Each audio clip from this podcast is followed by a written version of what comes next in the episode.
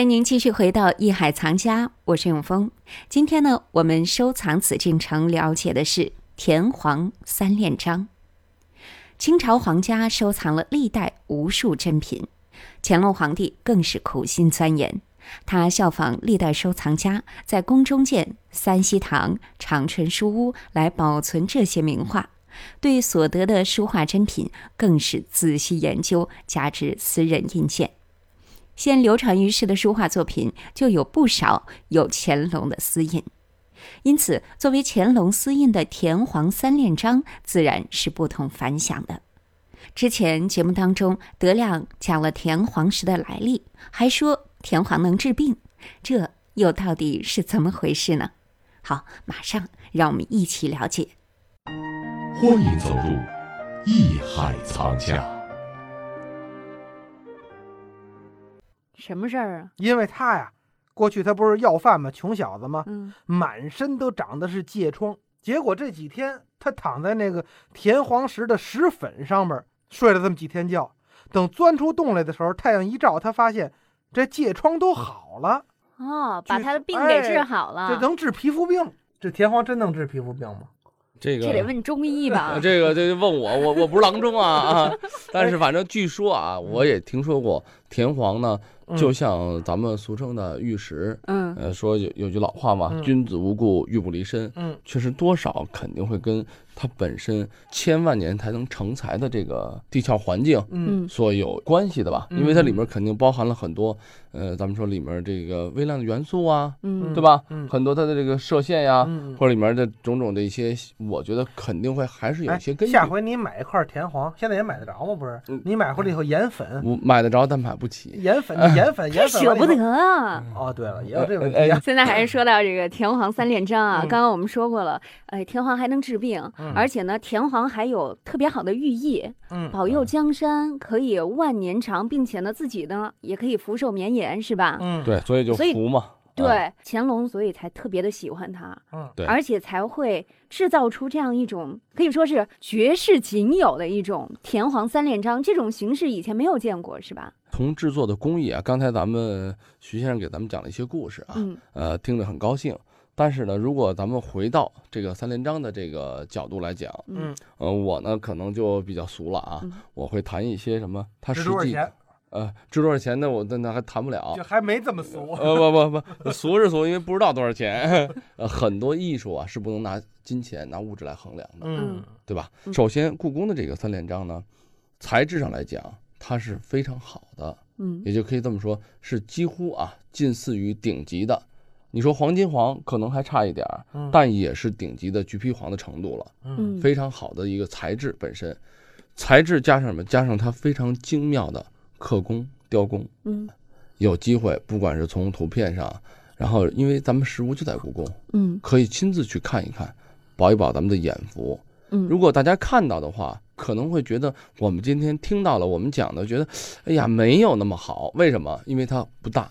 实际这个材质是很大的，是一块大料，但是因为它把很多东西都去镂空了，嗯呃，因为那个链儿嗯那叫透雕嘛，嗯那个链儿它也是死的，它也是原石上一点点刻出来的。对，它不是说跟那铁链似的，那然后可以它粘一下多看一对，然后下他选了最好的嗯三个位置，留出了这个张料。嗯张料很小，也就两公分左右吧，这么大的小料。但是这么小的程度上，它做的这个形制啊，长方面，乐天的那个嗯嗯印文的那是长方面，嗯但是很精致。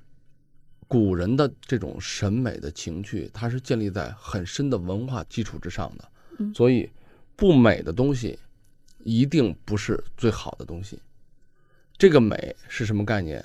不是说它多繁冗的工艺就一定是最美的，美是适合。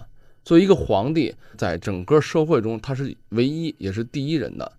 那这种皇权，他已经不需要太多的工艺来去体现他的这个地位、嗯价值。嗯这个石头既然好，他就用最朴实的工艺，我把这个环儿雕得非常的精致。你想，以前人是纯手工，不像现在，嗯还一有摁机电器钮，对嘟对儿都出来了。那个时候是工匠们一刀一笔、一刀一画的去刻下来。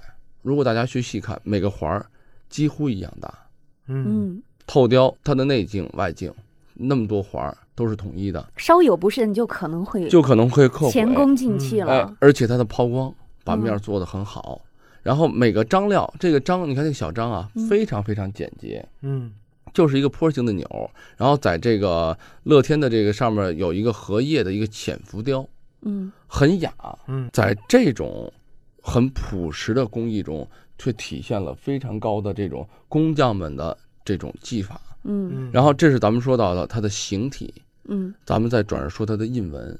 从它篆刻的手法来讲是非常娴熟的，它的每一个字的布局、每个字的安排、每个字形的变化，作为一个皇权的统治，作为替皇帝来去刻它的印章的话，这个印文首先我给大家说一下啊，为经为一是一方印章，因嗯为是方形的是对吧？方形的嗯阴文印，就白文印，就是盖上以后底儿是红的，字儿是白的。嗯然后朱文印镂空呢的，就是红的，对，嗯，那个乐天，嗯这是个朱文印，就是凸起的啊对，凸起的。嗯然后还有一个乾隆陈汉啊，这嗯就是说乾隆自己书写的这么一个印章啊，这也是个洋文印，又叫做朱文印，嗯，也是红字儿啊嗯，凸起的。三方印章，三个内容，从它的篆刻的手法来讲，是设计的，它不能像咱们现在的印章随意刻的变形嗯夸张，嗯它是皇权，嗯每一方印都要体现出皇帝的威严。那他这刻的有点太深了，呃看不懂也听不懂啊。啊，对嗯那，直接刻一个乾隆皇帝专用印，这多好啊！那就不是皇帝了， 那就是公司了啊。乾隆文化传播有限公司。啊，说一下这个印文的内容啊，嗯嗯当然这个可能听起来有些生涩，嗯，我就简单的说一下维京唯一、乐天这些东西，乐天我们都懂，嗯就是高高兴兴的呗。这都是从这以前的这周礼里面有典我们故后的来有啊这话叫乐天派。呃对乐这天乐而天知派命的嘛哎啊，这个就是呃从古语有这么一句话叫乐天而知命嗯啊，为什么就这么说呢？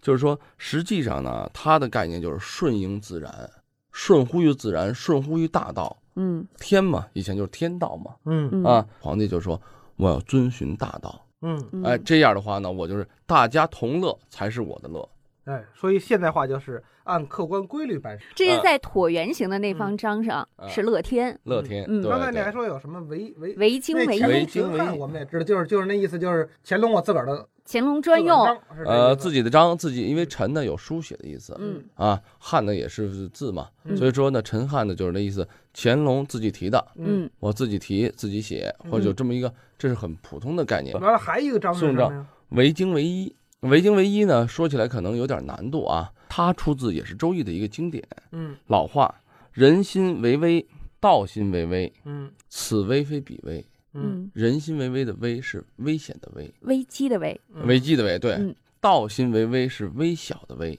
嗯，微面观的微啊，对嗯对哎对对，您这解释的非常好。微、嗯完了，为精为一，润直绝中。